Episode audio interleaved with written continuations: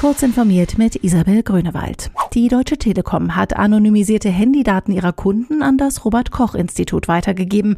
Damit sollen Bewegungsströme von Menschen in Deutschland nachvollzogen werden, um eine Ausbreitung des neuartigen Coronavirus simulieren zu können. Das berichtet der Tagesspiegel. Die Maßnahmen zur Anonymisierung seien mit den Datenschutzbehörden abgestimmt.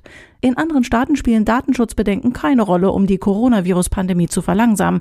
So hatten China und Südkorea infizierte Menschen getrackt, um über ihre Bewegungsdaten Kontakte zu anderen Menschen und damit möglicherweise weitere Infizierte zu ermitteln.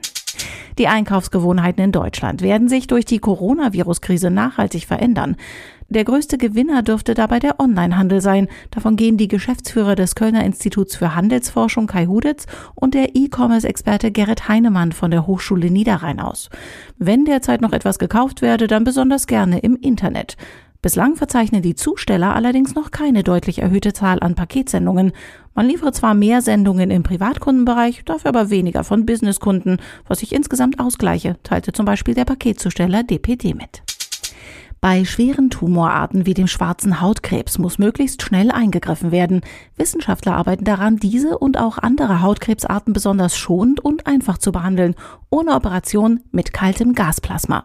Nach den jüngsten Ergebnissen des Leibniz-Instituts für Plasmaforschung und Technologie in Greifswald lassen sich nicht nur die Tumore damit bekämpfen, sondern die Therapie scheint auch die gefürchtete Metastasenbildung zu unterdrücken, berichtet Technology Review in seiner Aprilausgabe.